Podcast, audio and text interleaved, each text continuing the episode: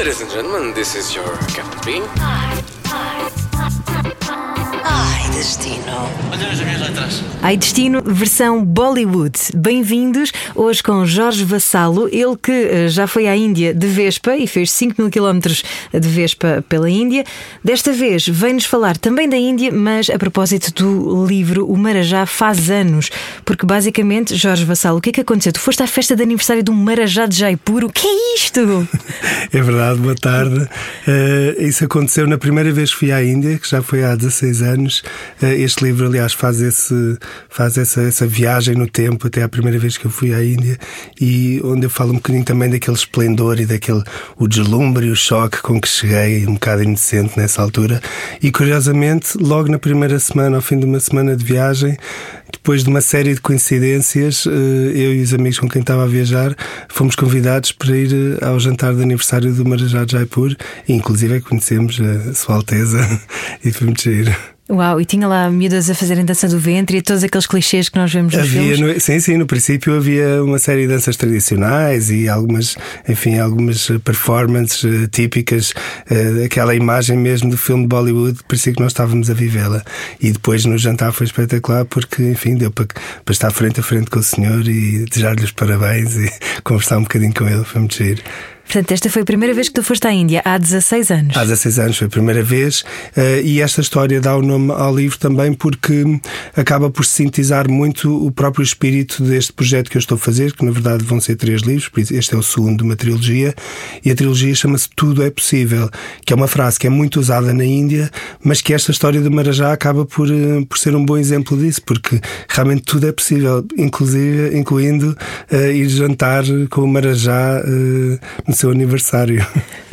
Olha, ah, há 16 anos ir à Índia devia ser ah, uma aventura ainda maior do que é hoje em dia. Hoje há muito mais informação na internet, etc. Já não há tanto medo. Como é que tu sentiste a Índia há 16 anos? Eh, Eu realmente tinha, tinha algum medo e tinha, eu tinha uma grande curiosidade pela Índia, porque desde pequeno que já vivia num contexto eh, familiar e, enfim, todo. Toda, toda a minha história foi, foi sempre com alguma curiosidade pela Índia, à à medida que fui crescendo, eh, por isso eu queria muito, muito ir. Eh, mas realmente tinha esse medo, tinha tanto medo que eu estava a fazer uma viagem à volta do mundo nessa altura eh, e, estava a fazer uma viagem sozinho, por isso já estava a viajar há quatro meses sozinho e combinei com os amigos meus virem de Portugal e encontrarmos todos em Bombaim no aeroporto porque estava um bocado nervoso para ir sozinho. Eu tinha na altura um mês e tal para, para estar a viajar na Índia, estive durante um mês com eles e depois quando eles foram embora fiquei sozinho e foi tão bom, tão mau, tão bom, eh, que fiquei mais de um mês ainda eh, nessa primeira vez. Por isso, sim, o facto é que havia um bocadinho mais esse, esse medo, esse nervosinho, porque não se sabia tanto ao que ia, mas a informação hoje em dia também não serve só para despreocupar. Muitas vezes a informação engana um bocado no sentido contrário. Acho que há muitos alarmismos e, e às vezes alguns medos um bocado exacerbados pelo excesso de informação. Quais é que eram os maiores medos que tu tinhas?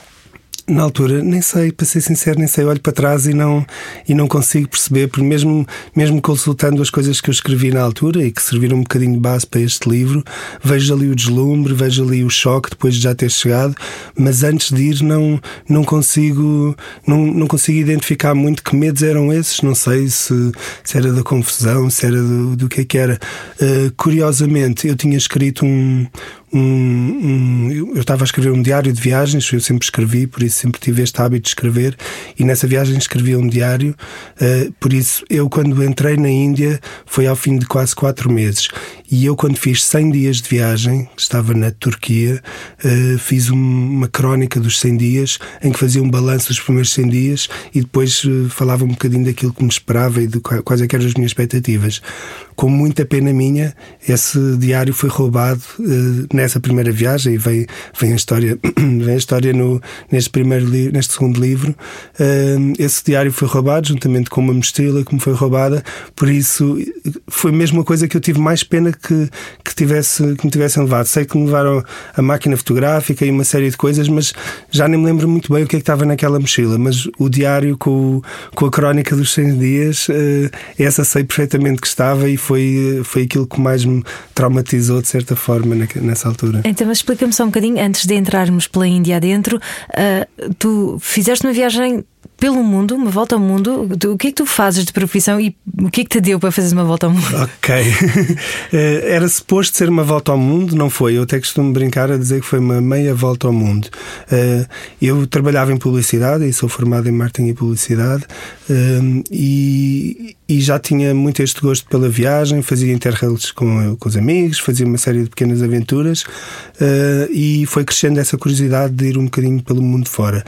Por isso houve uma altura em que me despedi da, da, agência onde trabalhava, vendi o carro que tinha, larguei a casa que, estava, que tinha alugada, uh, juntei algum dinheiro durante algum tempo e, e saí para viajar durante um ano. Eh, fui dar uma volta e daí o nome do, do meu blog e do meu Instagram e dessas coisas todas. Que é qual já agora? Fui dar uma volta. Exato. Uh, e, que, e que já tenho desde essa altura. Bem, não o Instagram, não é? Mas o blog já tem desde essa altura, desde 2003. Um, ehm, e então esse meu projeto nasceu exatamente uh, para ir um ano viajar. Na altura era uma coisa mais radical, agora já se fala muito no gap year e nessas coisas. E ainda bem, porque é estimulado para os mais novos. Mas nessa altura ainda era um bocado assim mais radical. Mas o facto ainda, é que fui... Ainda eras o freak, claro era um bocadinho, era um bocadinho, exato. As pessoas olhavam para mim, como é que tu consegues? uh, agora já faz um bocadinho parte. Uh, e, mas o curiosamente acabou por não ser uma volta inteira, porque eu também não tinha dinheiro para fazer a volta inteira. O meu, meu primeiro objetivo, a minha primeira ideia era, entretanto, trabalhar a meio do, da, da viagem, o que acabou por não acontecer. Por isso, a certa altura, ao fim de nove meses, dez meses, acabou o dinheiro e tive de voltar para Portugal. Uh, mas mesmo assim foi uma grande viagem, porque porque foi o princípio depois de, de, uma série de outras viagens e de uma postura diferente. Quando voltei, já não fui trabalhar eh, no sentido de trabalhar entre quatro paredes, eh, passei a ser freelancer, eh, fazer um trabalho aqui, um trabalho ali, juntava dinheiro e depois ia sempre, durante alguns anos, andei sempre assim, uns meses a viajar, outros meses cá, uns meses a viajar. E consegue-se viver assim? É preciso ter, ter o quê? Qual é que, qual é, que é o ingrediente secreto? É, isso acaba por ser um bocado ter, ter a agulha apontada para aí. É uma, é uma questão de opções que se vai fazendo ao longo da vida, como qualquer outra, outro tipo de vida e outro tipo de, de, trajeto que se faça. Claro que para, se calhar, para fazer isto e para, para ir optando por mais viagens, também optei por menos, eh, menos conforto e menos, eh, sabe, menos, se calhar apostei menos numa vida familiar, eh, aquelas coisas que as pessoas também vão dando por garantidas à medida que vão fazendo o seu trajeto. Por isso, eu dei por garantida a aventura e não tanto o, o lar. Agora, ao longo dos tempos, também com, com, com a vida e com a história, começou agora, comecei a encontrar outro equilíbrio. Mas o facto é que. É Já que foste sim, pai, são... entretanto, é isso? Não, não, não, não fui pai, não. Acho que não. Acho que não, exato. Uh, não, não, não, mas eu tenho 43 anos, exato. A minha mãe dizia isso antes a brincar. Ah, estou mesmo a ver um dia a me aparecer aqui um indiano a dizer que é teu filho. Não, mas nada, nada disso. Uh, tenho 43 anos e claro que as coisas começam a pesar de outra forma e, e também porque o próprio, a própria viagem passou a significar outra coisa para mim. Na altura era um escape e eram uma, umas aventuras e umas férias, uh, mas a, a, partir de certa altura tive de olhar para a viagem com, com um olhar um bocadinho mais profissional e saber que, ok, se eu quero fazer disto de vida, então também tenho de fazer disto trabalho e, e foi isso que fiz. E, e não transforma a viagem numa coisa também chata? Às vezes, sim. Às vezes. Às vezes, sim. Ah, bolas. Então é o quê? É a rotina que faz com que. Eu às vezes só quero é estar cá, que, é, que, é, engraçado. Mas se estou aqui muito tempo também já, já começo a ficar com, com bicho de carpinteiro. Mas, eh, mas sim, há alturas em que uma pessoa está a viajar e que só apetece uh, parar um bocado. Houve, houve, uns anos, os meus anos mais intensos, em que eu viajava uns 10, 11 meses por ano e só estava cá um mês. Uh, eu ficava contente de se ficasse 5 dias no mesmo sítio e e então uh, tirava as coisas todas da mochila, punha os shampoos todos muito arrumadinhos e as coisas. Até houve uma altura que viajava com umas fotografias que punha assim na parede para ter um bocadinho uma ideia, uma ideia de lar, vá lá. Uh, mas isso só era possível quando ficava vários dias, porque houve, houve fases em que andava sempre, sempre em andamento. Ok, então vamos lá entrar a, na Índia. Tu uh, fizeste duas viagens, pelo menos, à Índia, não? Ou mais? Eu já fiz, eu não, já não sei muito bem quantas viagens é que fiz. Eu já passei mais de três anos da minha vida na Índia. Ah, Devo ter feito pouca. umas 10 viagens. Conheces exato. mal ainda, não é? Conheço muito mal, exato, muito mal. Portanto, a Eh, Índia é um país gigante. É gigante. É É, um... Quantas vezes maior que Portugal? Faz ideia? Bem, não, não sei, mas em termos de, por exemplo, população, nós temos 10, 11 milhões, eles têm mais de um bilhão, têm Uhum. 1,4. É um exagero, têm um sexto da população mundial. Uhum. Eh, mas o. eh, eu já lá fui muitas vezes. eh, cada vez que fui eh, ah, tinha objetivos diferentes ou aconteceu ir já aconteceu ir só para passear já aconteceu ir com, com alguma coisa muito concreta. Esta viagem de Vespa que deu origem ao primeiro livro por exemplo. Ou houve uma viagem que fiz que achava que ia fazer uma, um projeto com Bollywood e uma colaboração Bollywood-Portugal e tal depois não deu em nada mas deu em numa vontade maior ainda de escrever mais livros sobre a Índia. Eh, por isso, ao longo deste tempo, fui, fui deixando crescer eh, um bocadinho a Índia dentro de mim e, como dizias, a Índia é um país completamente diferente. e É, para mim é um planeta completamente à parte. Eh, não tem nada a ver os, os conceitos, a maneira como se desenvolvem as dinâmicas todas sociais, individuais, são completamente diferentes das nossas e eu tenho muita curiosidade por isso. Por isso continuo sempre a ir lá. Ok, o que é que tu recomendas para alguém que vá pela primeira vez à Índia? Imagina que eu tenho duas semanas da minha vida só para dedicar à Índia. Onde é que eu tenho mesmo de ir? depende muito de, de cada pessoa. Ok. A primeira coisa que eu normalmente digo quando perguntam acerca da Índia é não ver a Índia como um país inteiro, porque ninguém vai lá ver um país inteiro. Mesmo que ficasses um mês, três Uhum. meses, seis meses, não ias conseguir visitar o, o país todo. São muitas Índias, eh, são muitas Índias diferentes. A Índia, imagina a Europa com os seus, os seus estados, não é? A Índia também tem os, os seus estados, cada um com as suas identidades, eh, e por isso acho que depende um bocadinho do que é que a pessoa vai procurar. Então eu vou Claro traçar-te que- o meu perfil. Sim. Eu faço yoga. Pronto, era isso que eu Sou do campo, ok? Gosto muito do campo. Não sou do campo, mas gosto muito do campo. E eh, detesto confusão. Portanto, Então, go! acho- sim, Jorge que é para- agora. Exato. Ias para Rishikesh fazer um retiro de yoga. Ah, a Eh, série de Rishikesh é uma das séries mais famosas de, de yoga, uma sequência Ok, de yoga. sim, sim, Rishikesh. Eh, talvez fazer ali alguns sítios relacionados com o budismo, como o Bodh Gaya, que é o sítio onde o o Buda atingiu a iluminação. Uhum, está lá e depois árvore dele, não é? talvez, está exatamente.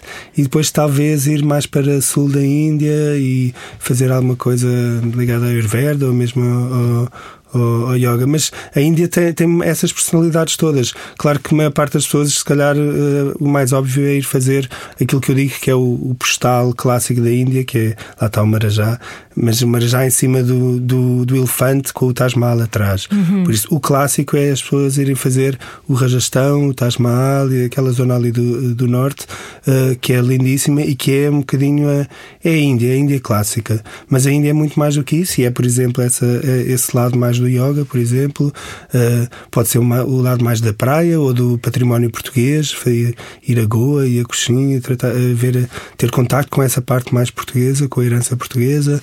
Eh, é os Himalaias, dá para ir fazer trekkings e, e ir a sítios lindíssimos, completamente perdidos mesmo.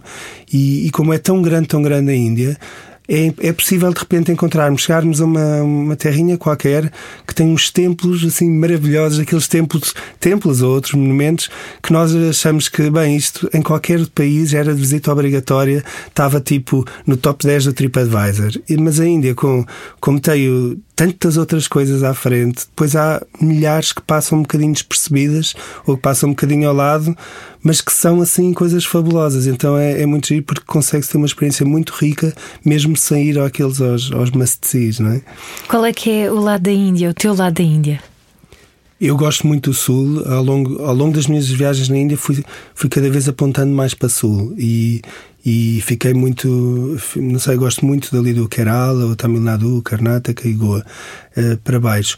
Mas curiosamente, ao princípio ia mais para o norte e agora este ano, vi- na minha viagem deste ano, voltei a ir ao norte e voltei a ir ao Rajastão, que já não ia há quase 10 anos, eh, para ir escrever este livro. Então queria re- reviver um bocado essas memórias e foi muito giro porque fiquei com muita vontade de voltar lá outra vez agora na- nas próximas vezes, porque há tanta coisa ali que ainda está tão incompleta para mim mim. Uh, e é isso. A Índia, na Índia tudo é possível mesmo. E, e cada vez que uma pessoa vai lá, eu mesmo desta vez uh, que estive estes dois meses, estive este ano, consegui viver coisas e, e, e, aprender coisas. Eu achava que já sabia tudo sobre a Índia. Tudo não, mas pronto. Uh, uma pessoa acha que já, que já tem uma fotografia muito completa e de repente aparece assim coisas completamente descabidas que não, uma pessoa nem consegue encaixar em lado nenhum. É muito giro. O que é que tu mais gostas e menos gostas na Índia? Bem, que eu menos gosto é o, o, lixo e a, e a postura que as pessoas têm relativamente, relativamente a isso. É realmente muito complicado uh, e acho que está tão enraizado que vai ser muito difícil mudar. Não é só mudar o, o não atirar o papel para o chão, é realmente uh, a forma que as pessoas lidam com o, seu, com o espaço à volta, a relação que têm com o espaço à volta tem mesmo de mudar. Não o espaço de casa, as pessoas em casa têm cuidado, mas o espaço público. Uh, isso também advém do, daquilo que eu dizia, que eu acho que as dinâmicas sociais e individuais, mas sociais, são diferentes na Índia e a ideia de espaço, de espaço público, espaço privado, a ideia do indivíduo, é toda ela diferente da nossa. Por isso vai ter de mudar muita coisa para isso.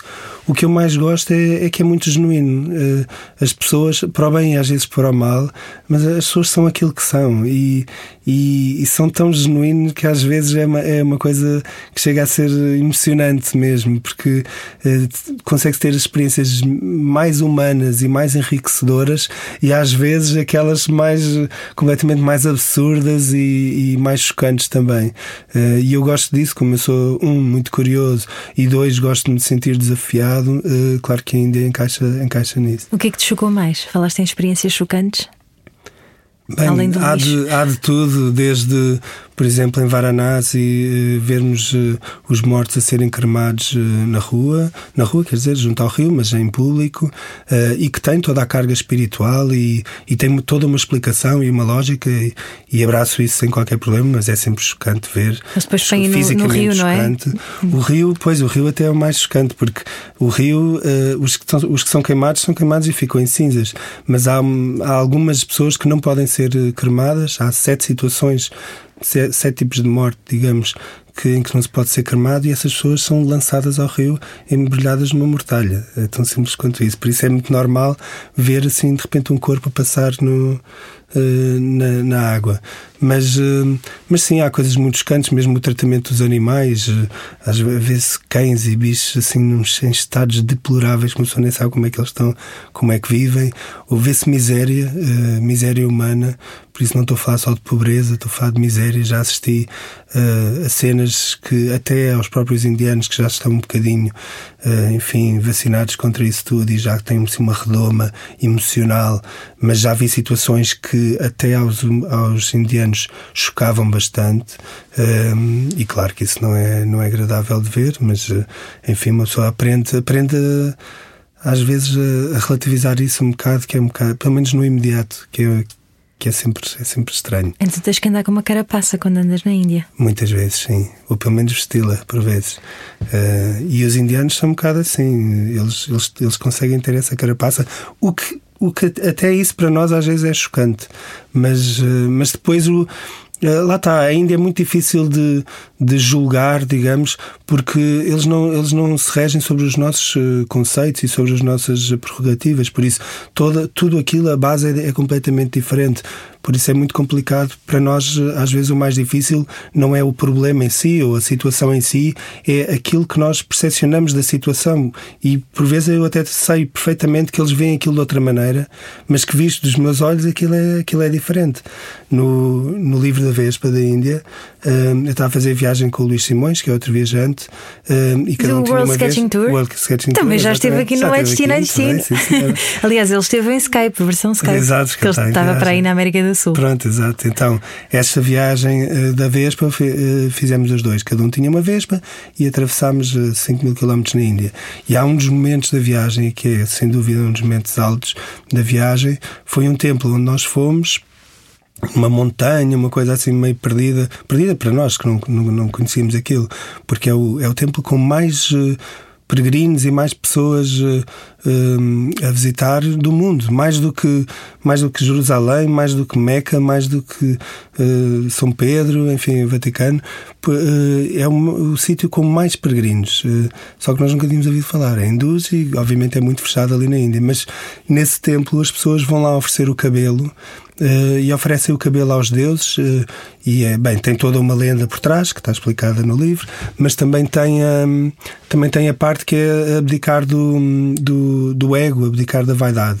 Uh, e as pessoas vão lá então têm 600 barbeiros em simultâneo sempre a cortar os cabelos gratuitamente e as pessoas vão lá cortar. E nós fomos lá ver aquilo só ver só por curiosidade ah, vamos só ver porque achámos aquilo enfim interessante e diferente. E chegámos lá um, e começámos à procura de ver de onde é que era o sítio dos barbeiros, uh, começámos a ver umas setinhas, a seguir as setas, e à medida que começamos a entrar numa espécie de uns, assim, uns grandes armazéns, parecia uma espécie de uns hangares, uh, e começámos a entrar, estás a ver aquelas as filas com as baias que fazem que uma pessoa tem de ir assim meio uhum. em zigue-zague, mas em vez de baias eram uns, uns ferros que iam até ao teto. Uh, e nós começámos a andar naquilo e depois de repente alguém deu-nos um sabão, um sabonete. Depois a seguir, a seguir deram-nos umas senhas. Depois a seguir outro deu-nos umas lâminas. E nós sabíamos que as pessoas faziam aquilo, nós estávamos a cumprir o caminho que as pessoas fazem para ir rapar o cabelo. Mas nós íamos só ver e documentar a coisa. Uh, só que todo aquele caminho para, para um europeu e para alguém que tem, que tem as referências históricas e culturais que nós temos, aquilo a certa altura já se assemelhava a uma coisa um bocado, uh, não sei, a mim fez lembrar um bocadinho o, o, o Holocausto, na, da Segunda Guerra Mundial. os campos de concentração, ou fazia também, tinha algumas referências ligadas também ao cancro, por causa do rapar o cabelo. Enfim, as, as nossas referências não eram referências positivas, ou pelo menos eram referências com cargas assim mais pesadas. pesadas. Só que as pessoas estavam ali e estavam, e estavam leves. Por livre isso, vontade. Nós, livre estavam... vontade. Uhum. E era super leve, aquilo não tinha, não tinha um ambiente pesado. O, nós prova que está noção, tudo na nossa cabeça, muitas vezes, não é? Exatamente, nós tínhamos a noção que o peso que, que aquilo estava a ter uh, para nós era um peso que era. Das nossas referências e éramos nós que estávamos a pôr isso lá. E entretanto tivemos a ver as pessoas a, a, a rapar o cabelo e tal, e no meio daquilo tudo, tivemos eh, numa, assim, uma varanda, vá lá que víamos as pessoas lá embaixo a fazer aquilo, no meio daquilo tudo, famílias, homens, mulheres, crianças, toda a gente.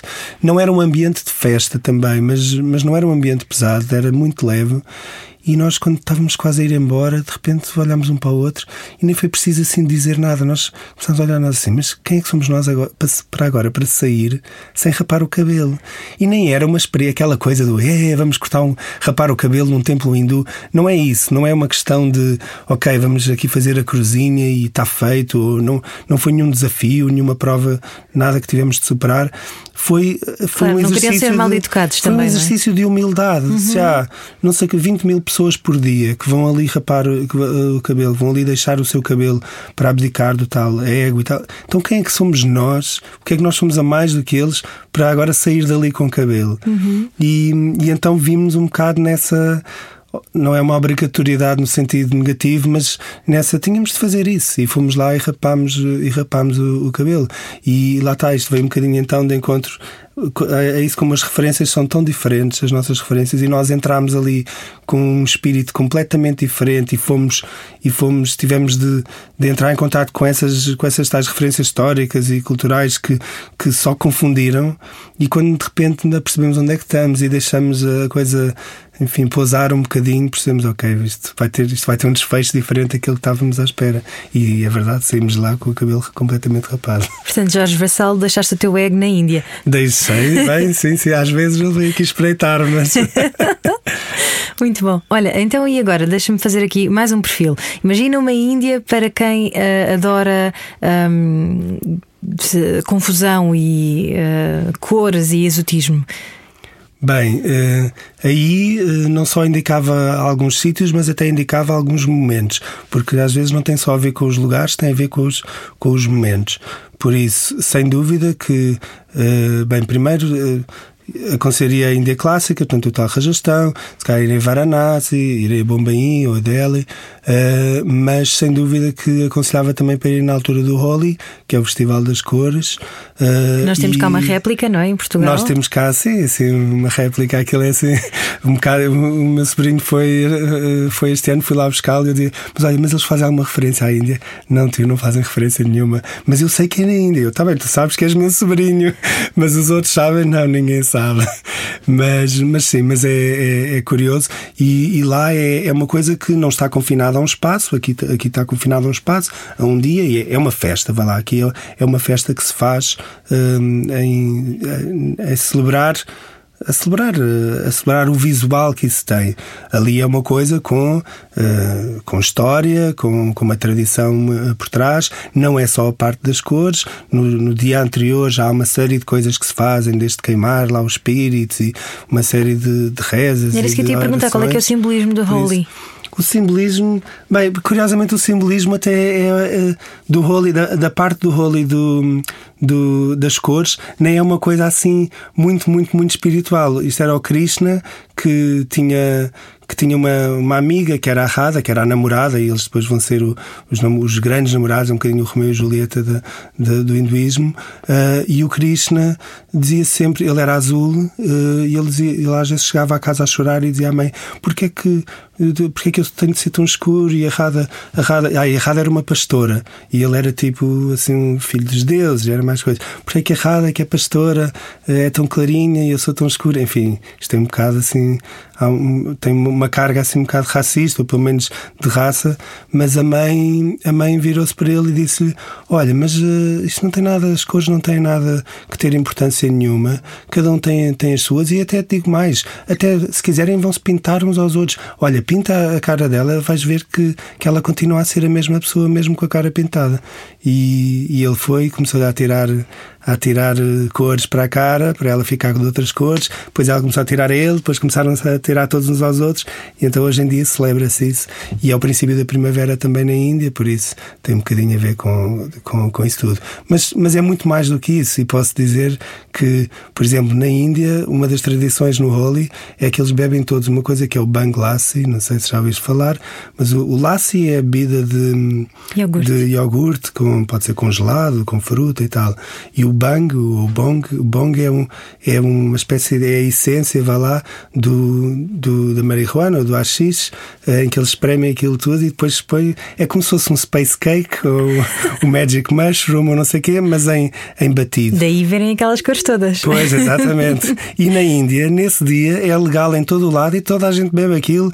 Uh, pais, filhos, avós, ricos, pobres, gordos, magros, não interessa, toda a gente bebe aquilo, por isso tens um país que está todo ele em high, uh, todos, uh, não sei, todos mocados uh, a brincar aquilo, enfim, o que não é sempre bom.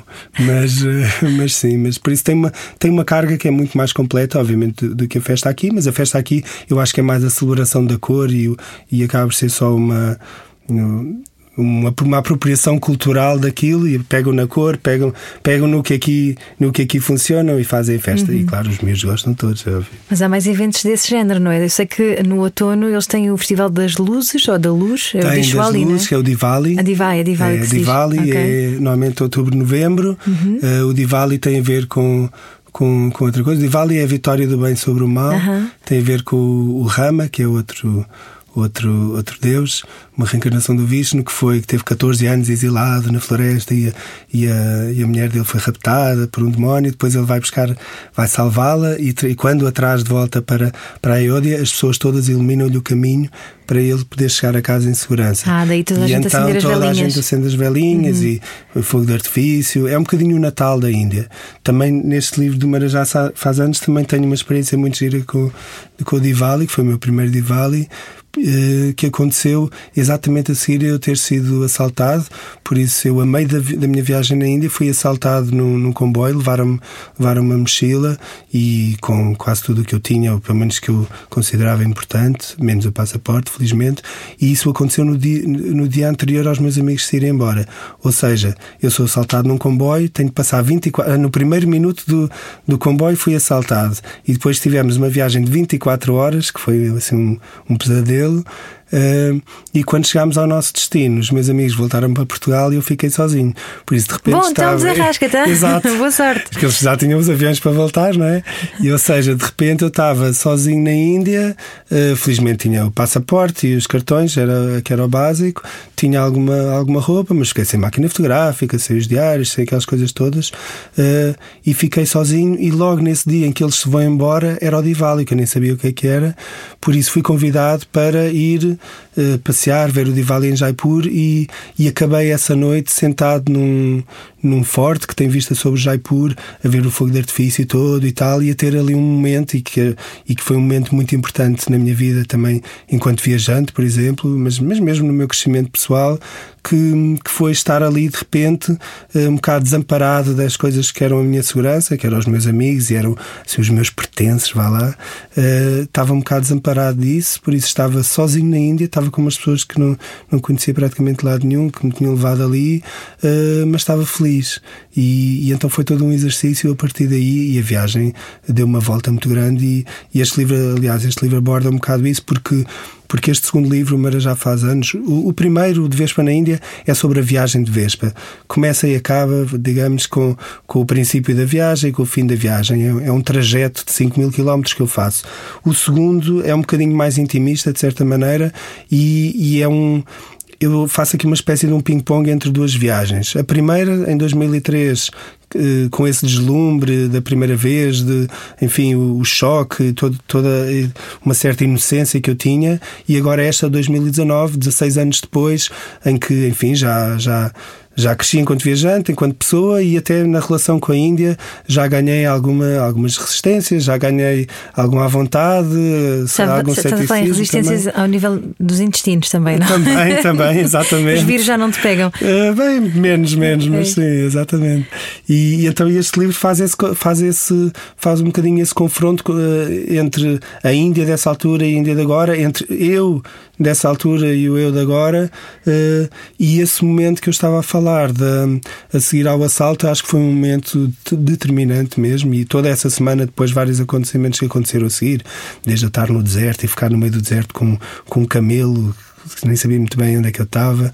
Uh, e todas essas coisas foram acontecendo. Essa semana foi muito, foi muito importante para me recolocar, para me reposicionar e aprender também um bocadinho sobre mim, a conhecer-me melhor, porque estava sozinho e estava em confronto com coisas que eram difíceis. Por isso, uma pessoa depois também fica a conhecer-se um bocadinho melhor, né?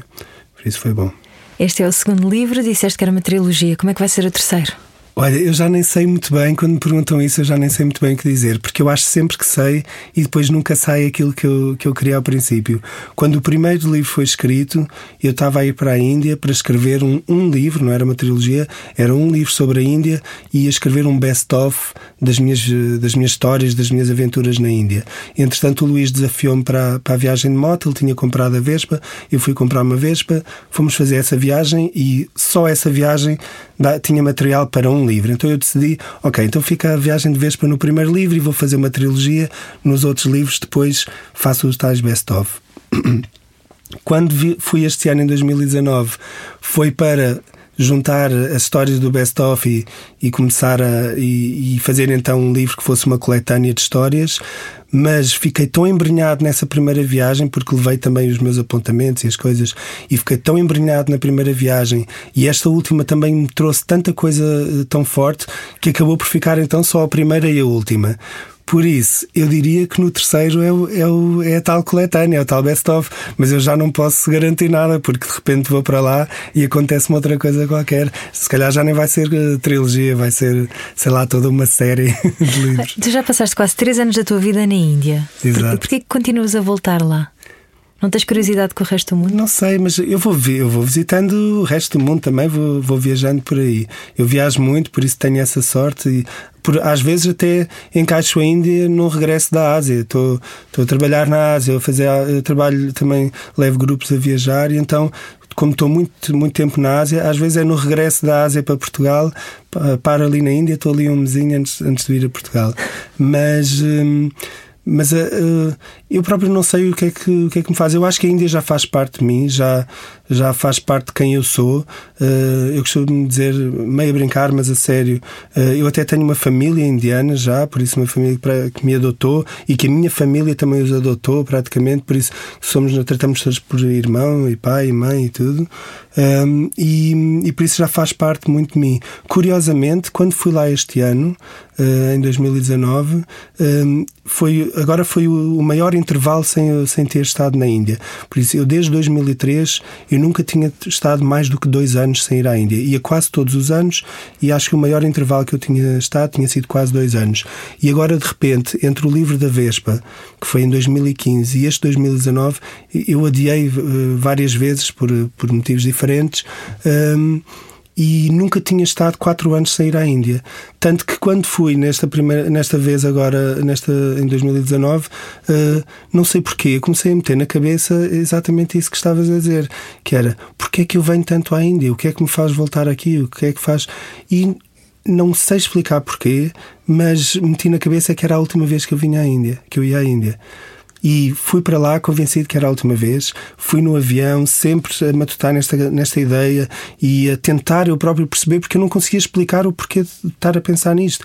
E então fui, fui para lá convencido que era a última vez, convencido que esta é a viagem em que eu vou arrumar um bocadinho a Índia e completar este ciclo e, e acabou e, está feito. Curiosamente, assim que cheguei, no momento em que cheguei, ainda estava na imigração. Aconteceu lá um episódio que depois está, está, está escrito no livro, mas uh, aconteceu lá um episódio em que o senhor de imigração depois vira-se para mim e começa a dizer: Oh, sir, you are very handsome.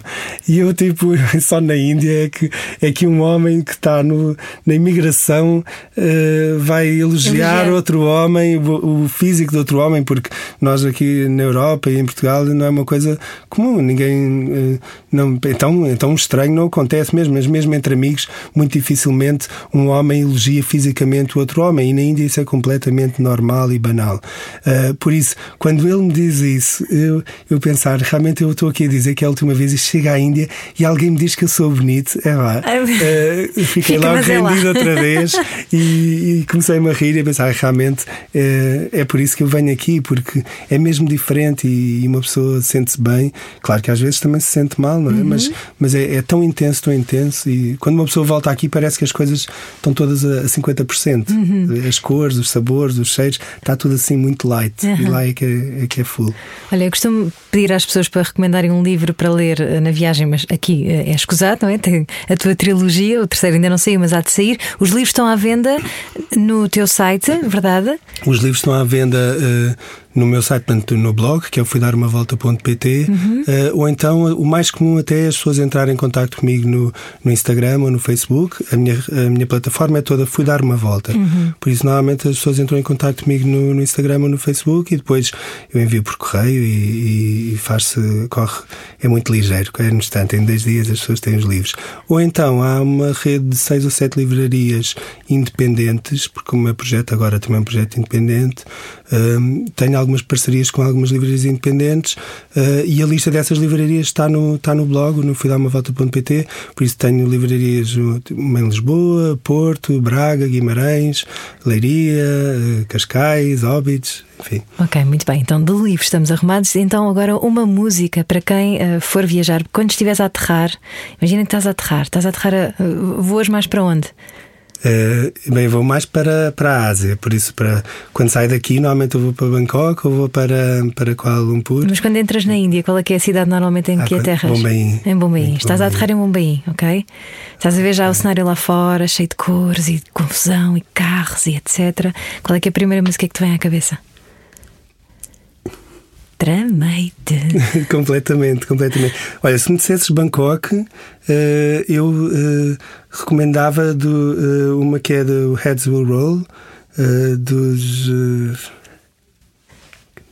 Não interessa, a gente depois procura. Exato, Heads Will Roll. Um, porque era uma que eu ouvia sempre muito, essa ou o Zero, que é da mesma banda, que eu estou bem, estou com a cabeça. E é, yes. Na Índia, se calhar algumas indianas também, mas.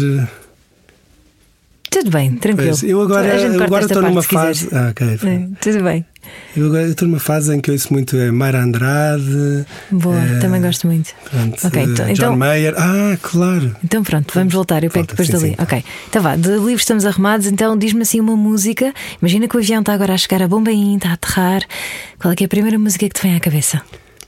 Olha, John Mayer é uma referência muito forte na Índia porque a minha família indiana, o meu irmão indiano, ele é cantor, eh, é um cantor de Bollywood. Eh, Não era- posso. É verdade. Uau. Ele antes era, era muito pop, eh, aquele pop indiano, mas agora começou a ficar um bocadinho mais blues porque ele é um fanático de John Mayer e nós nas nossas viagens de carro pela, pela Índia ouvi, sempre ouvimos muito John Mayer e eu comecei a ouvir John Mayer eh, com ele. Por isso, qualquer uma do John Mayer para mim é sempre uma referência importante na Índia. Eh, há duas que se calhar que têm mais a ver com, com o sentimento de viagem e de, e de fazer coisas na vida. Há uma que é o Stop This Train e há o hum, Why Georgia. Eh, mas enfim, toda, toda a discografia dele é, é muito boa. Boa, muito bem. Então, olha, vou pôr aqui o Gravity para terminar, pode ser? Gravity, sim, Ah. tem a ver com envelhecer e tal, é boa, muito boa. E tu estás a pensar fazer isto até o resto da tua vida? Assim espero. Viajar, a sério? Sim, espero, mesmo? sim, sim. Uau, Sim mesmo. Jorge Vassal, foi um prazer ter-te aqui no Muito Obrigado, foi um prazer estar aqui. Boas viagens. Muito obrigado. Podcast iDestino Destino, Destino. So easy. So easy to fly. Todas as semanas, a Rádio Comercial dá-lhe o roteiro perfeito para a sua viagem. Descarrega o podcast e apanhe boleia com a comercial. Just a ticket to buy. so